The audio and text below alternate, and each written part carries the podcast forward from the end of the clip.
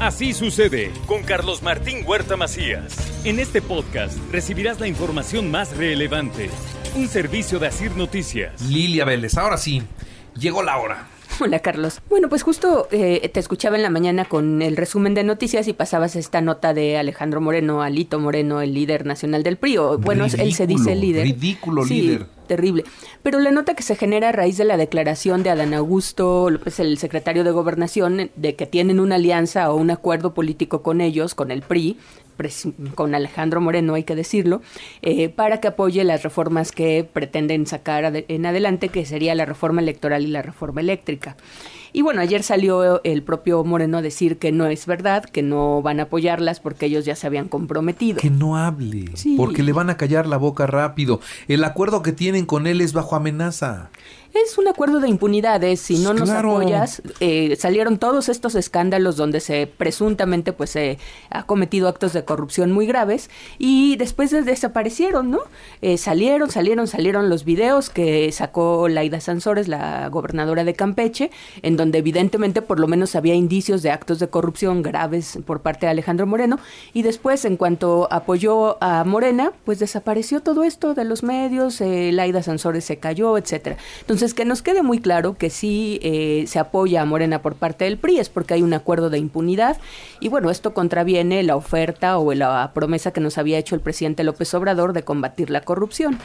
Pero bueno, eso es, eso es eh, en el tema. Ayer dijo que habría que revivir la alianza Va por México. Hay que recordar que la alianza surge en diciembre del 2020. Ahí Marco Cortés del PAN y Jesús Zambrano, junto con Alejandro Moreno, pues anuncian esta alianza que registran formalmente ante el Instituto Nacional Electoral en, ese, en junio de 2021 y que participa en las elecciones ya de, ese año eh, como alianza, como, como digamos coalición electoral, Carlos. Y bueno, eh, sí hay que decir que tuvo resultados eh, relativamente, digamos, aceptables si vemos el contexto de apoyo que hay en este momento al presidente de la República y que de alguna manera se va hacia su partido, porque finalmente lograron impedir que Morena tuviera la mayoría absoluta nuevamente en la Cámara de Diputados. Y por eso es que ahora Morena necesita negociar con algún partido para obtener mayoría absoluta o mayoría calificada, es decir, cuando quieren hacer reformas a la Constitución, Carlos, porque no pueden solos ya. Entonces, bueno, ese es un asunto. Yo quería, Carlos, porque también he te he escuchado mucho hablar del tema de cómo estamos ahorita en el, en el asunto de las encuestas preelectorales, Sí. que ya han estado circulando, en donde hay pues una evidente ventaja de Morena y su partido. Pero contundente, no solo Contundente. evidente, contundente. Sí, por ejemplo, una encuesta del financiero de finales de agosto le da 52% de la intención de voto y a Va por México como alianza 35% de, del voto, es, es decir, hay 17 puntos de diferencia eh, en este momento, Carlos, pero también querría decir que las encuestas son eso, fotografías del momento en el que se, se levantan. Sí, pero, pero, pero se han sacado muchas fotos y todas salen igual. Y sabes qué? Han tronado muchos problemas, muchos escándalos y no pasa nada. O sea, la credibilidad del presidente y que de la mano del presidente va Morena, este, es absoluta. Hace un rato estaba yo platicando del Seguro Social y del verdadero mal servicio que nos están dando en Puebla y hubo un señor que se me puso muy agresivo. A ver, ¿cuál es, cuál es la, la- la llamada? Y la voy a pasar nada más para que veas lo que la gente piensa a pesar de lo que todos hemos visto o de lo que vemos los que nos informamos, los que estamos atentos a lo que sucede en el, en el país. Búscamela, por favor, Luis. Y ahorita vas a ver cómo me agrede, me acusa. Este, cuando lo que yo estoy diciendo es que el Seguro Social está dando un mal servicio y que el presidente nos prometió que íbamos a tener un sistema de salud de primer mundo. ¿Así? Y pues ya pasaron cuatro años y no lo vemos, está peor de como lo tenía el gobierno anterior y todos dicen, no, pero es que eran muchos años de hacer malas cosas, eran muchos años de corrupción y no se puede cambiar todo en cuatro años. Por eso votó la gente por él, porque él dijo que sí se podía. Sí. Entonces, eh, ¿es la última? A ver, es, es- nada más escucha esto para que, para que, ve- para que veas si ahí, ahí, si tú estás de acuerdo con el señor, ahí me, me acabas de acuchillar y si no vemos cómo, cómo le contestamos. Carlos Martín, no manches, no me dices puras tonterías. ¿O qué estás enojado porque ya no te dan tu dinero como antes te daban los otros gobiernos? Por eso no más hablas por hablar. Pero pasa mi mensaje al aire y no más lo que te convenga. Bueno, es un convencido. O sea, descalifica. ¿Cómo se llama? ¿Sí nos dio su nombre? No, no nos dio su nombre. Es que, y además eso es la- lo que también le digo. Bueno, dígame con quién hablo, ¿no? ¿Con, con quién estoy tratando? Pero no te da su nombre. ¿Qué dijo? ¿Qué contestó cuando le preguntamos este su, su nombre? Pues no, no, no te dan el nombre. Entonces, nomás te atacan, pero no, no, no te dicen quién. Ahora, lo que yo estoy diciendo es lo del Seguro Social. Y le molesta que hable yo mal del presidente. Pero lo del presidente para efectos de la salud, para mí es evidente que no ha dado resultados. Hablemos solo de eso, no y ya podemos ir analizando otras áreas, pero lo del seguro, lo de la medicina en general, no funciona y eso toda la gente lo sabe. Entonces, mira, pasan cosas y cosas y cosas y la gente le sigue creyendo al presidente y siguen fanáticos como él. Sí, a la pregunta de con quién tengo el gusto, responde con un ciudadano que siempre ha visto que los otros gobiernos hacían peor las cosas y tú no te das cuenta. Bueno, Lo digo, se- sí las hacían peor, pero por eso votaron por un cambio, para que ahora las hagan bien. Y resulta que estamos peor que como estábamos antes. Estábamos peor que cuando estábamos peor. Sí. Hay que, hay que, sí, yo coincido contigo, es, eh, todos hemos eh, coincidido en que el presidente tiene todavía una enorme aceptación y una enorme credibilidad. La gente le cree, no importa los datos y los datos oficiales, insisto, porque cuando damos información, la información está sacada de los propios entes del gobierno. Y yo eh, he dicho aquí muchas veces, los rezagos históricos, por ejemplo, en materia de salud, en el caso del IMSS, pues sí, son rezagos que vienen de los distintos gobiernos. Pero quien ofreció cambiar y la, frase exacta del presidente López Obrador fue voy a dejar un sistema de salud como el de Dinamarca. Dinamarca es uno de los países con mayor nivel de desarrollo, es, es uno de los países con menos eh, corrupción, con más democracia y sí con un sistema de salud bastante aceptable, ¿no? Entonces justo él lo dijo, Carlos, y, es, y mucha gente votó por él porque justo quería algo distinto a los gobiernos anteriores. Ahora, en- se entiende que hay rezagos que no se pueden resolver, pero él fue el que lo ofreció, no fueron los ciudadanos los que le dijeron, oye, queremos un eh, sistema de salud como el del primer mundo. Fue él el que dijo, yo lo voy a hacer. Es más, dijo, y si no, me dejo de llamar Andrés Manuel López Obrador, ¿o no? Sí, lo dijo así. Así lo dijo. Y ha cometido errores graves como la desaparición del seguro popular, que podría hacerse muchísimas críticas y se han hecho, aquí lo hemos platicado Carlos, pero que al final dejó sin eh, atención médica a un grupo muy importante de personas en situaciones de enorme vulnerabilidad y que hasta ahora no hay una, una respuesta. Eh, formó el INSABI, desapareció el INSABI y bueno, están volando esas personas y no tienen atención médica. Entonces, eh, eso es importante y hay que decirlo y son documentos oficiales lo que, de lo que estamos hablando, Carlos. Y yo entiendo eso. O sea, a diferencia, por ejemplo, del Enrique Peña Nieto, del propio Felipe Calderón, pues el presidente López, López Obrador es un presidente querido, es un presidente que nadie, bueno, no, es un presidente que sus seguidores no cuestionan, le creen absolutamente todo lo A que ciegas. diga, a ciegas, sin, no importa la los, los, las evidencias que les pongas. Pero siempre, Carlos, eh, las elecciones son momentos distintos, son momentos difíciles. Yo solo querría, por ejemplo, mencionar que en 2016 eh, una encuesta, las empezaron a hacerse también encuestas y una encuesta de parametría, en ese momento daba al PAN como ganador con el 32% de los, de los votos y a, eh, a Morena le daba apenas 21% de los votos, cuando Morena, evidentemente en el 18, dos años después, pues obtuvo una mayoría apabullante, ¿no? Entonces, bueno, ahí fue un cambio muy importante, evidentemente esto tiene que ver con la corrupción que se detectó en el gobierno de Enrique Peña Nieto y que empezó a, a ser difundida, ¿no? Y bueno, insisto, el, el factor López Obrador es importantísimo. Ahora, el otro factor importantísimo, pues es esta situación de la oposición que se encuentra totalmente perdida, que no hay liderazgos, que si no van en alianza, Carlos, no hay posibilidad de que tengan, ni siquiera que se acerquen, vaya. Y bueno, pues la alianza por lo menos ahora está en suspenso. Tanto Jesús Zambrano como Marco Cortés han dicho que en este momento está suspendida. Y si el PRI continúa con esta, con esta actuación de Alejandro Moreno y su alianza con Morena, pues evidentemente no habrá alianza. Seguramente habrá una alianza entre el PAN y, y PRD, pero pues el PRD está prácticamente desintegrado.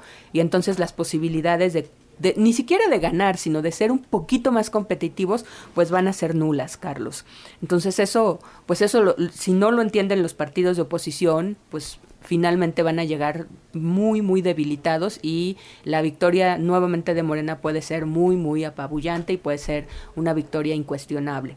Eh, ahora, pues de que el presidente va a utilizar todos los recursos lícitos e ilícitos para ganar, eso no me queda ninguna duda. Eh, evidentemente siempre hay, y todo mundo lo hace, hay operación política, pero pues el presidente no tiene salud. Oye, el presidente no tiene reparo en eh, violar la constitución, violar el marco jurídico, ha estado siendo sancionado por el Tribunal Electoral, pero realmente no le interesa, no le importa porque finalmente pues lo sancionan, lo pueden multar y no pasa nada, la gente le sigue creyendo y le sigue aplaudiendo que viole la Constitución, que viole el marco jurídico.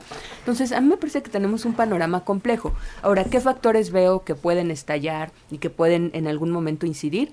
El factor Estados Unidos me parece muy importante y creo que no se debe soslayar. Es decir, esta relación tensa que tenemos con los Estados Unidos, esta problemática de las violaciones que hemos hecho al Tratado de Libre Comercio, este, este endurecimiento de parte del presidente de, hacia la relación de nuestro principal aliado. Nos gusta o no, podemos ser muy críticos de los norteamericanos, Carlos, pero vivimos junto a ellos. Muchos mexicanos están allá, y viven de ellos y nos mandan remesas, porque vivimos también de las remesas, ¿qué pasaría, por ejemplo, si empieza a haber ahí una campaña con las poblaciones migrantes que mandan remesas eh, en contra de? Entonces, hay que ser como, hay que tener a Estados Unidos como un actor relevante que puede incidir ayer le fue muy mal. Tú mencionabas este la conferencia de prensa que vi un pedacito de la conferencia de prensa de Marcelo Obrador ayer, le fue muy mal. Los, los periodistas eh, norteamericanos muy duros con las preguntas, criticando mucho la actuación del gobierno, pues habla de una relación tensa en el gobierno, ¿no? No se encontró a Lord Molécula preguntándole, no, No, no le preguntaron, ¿y usted, presidente? ¿Qué es tan querido? ¿Qué piensa? No le fueron durísimos con las preguntas. Vi una particularmente sobre el tema de la militarización, muy dura, de una periodista muy reconocida en Estados Unidos, de Los Angeles Times. Entonces, Carlos, eso, ese es un factor. El otro factor es el propio partido, o sea, Morena finalmente tiene conflictos eh, internos, han estado actores que en el pasado fueron muy importantes eh, y muy cercanos al presidente desligándose de él. Bueno, la salida reciente de Tatiana Cloutier, que fue fundamental para su campaña y que no sabemos bien a bien a dónde va a estar, se le ha visto con Claudia Sheinbaum, pero no sabemos y finalmente qué va a decidir, qué sabe, etcétera. Eh, Ackerman, John Ackerman, que está enojadísimo y que ha estado declarando y, publicando cosas pues en contra del presidente y de Morena. En fin, creo que hay una crisis al, interior del propio Morena. Vamos a ver si logran recomponerse para llegar a la elección, ¿no? Carlos, que ese puede ser otro factor. La verdad es que a la oposición la veo totalmente perdida. Pues sí. Sí, la verdad es que para que pierda Morena tendría que perder Morena. Exacto. No le van a ganar, ¿no? Tendría que perder Morena. Y este y pues vamos a ver porque sí eh, eh, cuando cuando se fortalecieron tanto pues crecieron ahí algunos actores que entre ellos mismos se pueden hacer mucho mucho daño. Yo no veo hoy, volvemos a lo mismo, ¿no?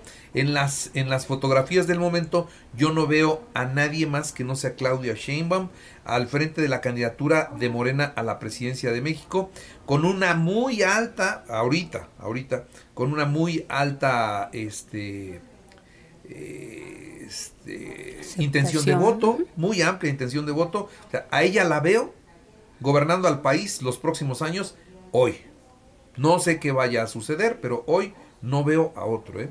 En la oposición no veo un candidato, con todo y que el, presidente destapó 43. No, bueno, eso es una vacilada. Pues. Yo, yo, digo, a ver, las conferencias mañaneras eran para informar lo que hacía el gobierno. Dígame qué tiene que, hacer el presidente destapando así una lista de 43 personajes. ¿Cómo por qué? Pues el presidente que se ponga a atender los problemas gravísimos que tenemos y pues que se preocupe la oposición por sus candidatos. Y bueno, en esa lista hay de todo, hay de chile, de mole y de dulce, incluso personajes que han estado históricamente con la izquierda como Patricia Mercado y que dice que ahora pueden ser de la de los conservadores cuando Patricia tiene toda la toda la agenda de eh, justo la agenda progresista, no la agenda conservadora, pero bueno, es una vacilada eso, Carlos, con todo respeto para el presidente, pero es que de verdad las conferencias se han convertido en una vacilada, en un show y, y tienen muy contentos a sus seguidores, pero pues qué pasa con eh, gobernar este país con todos los problemas que tenemos, ¿no? Muy bien.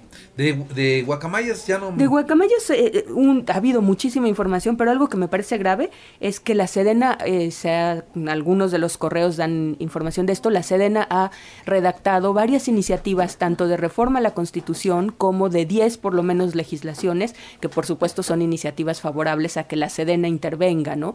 Que tenga, por ejemplo, eh, su tren, que tenga su aerolínea, que tenga hoteles, pero también que controle buena parte de lo que hoy está en manos de los civiles, Carlos. Creo que nos debe preocupar mucho este caso, el poder enorme que se le está dando a las fuerzas militares en el país. Y lo que hacen es que ellos la redactan, se la mandan al presidente de la República, le pone su nombre y lo manda al Congreso, o se lo mandan a, a Morena y algún diputado le pone su nombre y los presenta como iniciativas propias de Morena, cuando son pues propias de las Fuerzas Armadas. Y hasta iniciativas en los partidos de oposición que son salidas de la misma parte, ¿no? Así es. Y para, para, para pintarlas de equitativas y democráticas hacen que las diga uno de oposición, como le pasó recientemente a una diputada priista que hasta pidió licencia y ya le dieron también un premiesote, ¿no? Ya le dieron trabajo ahí en el gobierno del estado, ¿no? Entonces, bueno, eso es lo que vemos que está haciendo eh, este Morena hoy, como en su momento igualito lo hizo el PRI. ¿eh? O sea, estamos en los tiempos de Luis Echeverría, sin duda. Pero sin duda, ahí estamos, entre el 70 y el 76, ahí estamos ahorita este, viendo muchas cosas muy, muy parecidas. Sí, y con un discurso muy parecido en algunas cosas. Yo sé que muchos ya no se acuerdan de Luis Echeverría, pero habría que desempolvar nuestros libros de historia. Muy bien, Lilia. Muchas gracias. ¿Algo más? ¿Algo que se haya quedado en el tintero? Bueno, podríamos echarnos mm. de, aquí al próximo viernes sin dejar de hablar. Hay mucho material. Sí. Gracias. Gracias a ti, Carlos. Buen fin de semana. Que estés muy bien. Así sucede con Carlos Martín Huerta Macías. La información más relevante, ahora en podcast. Sigue disfrutando de iHeartRadio.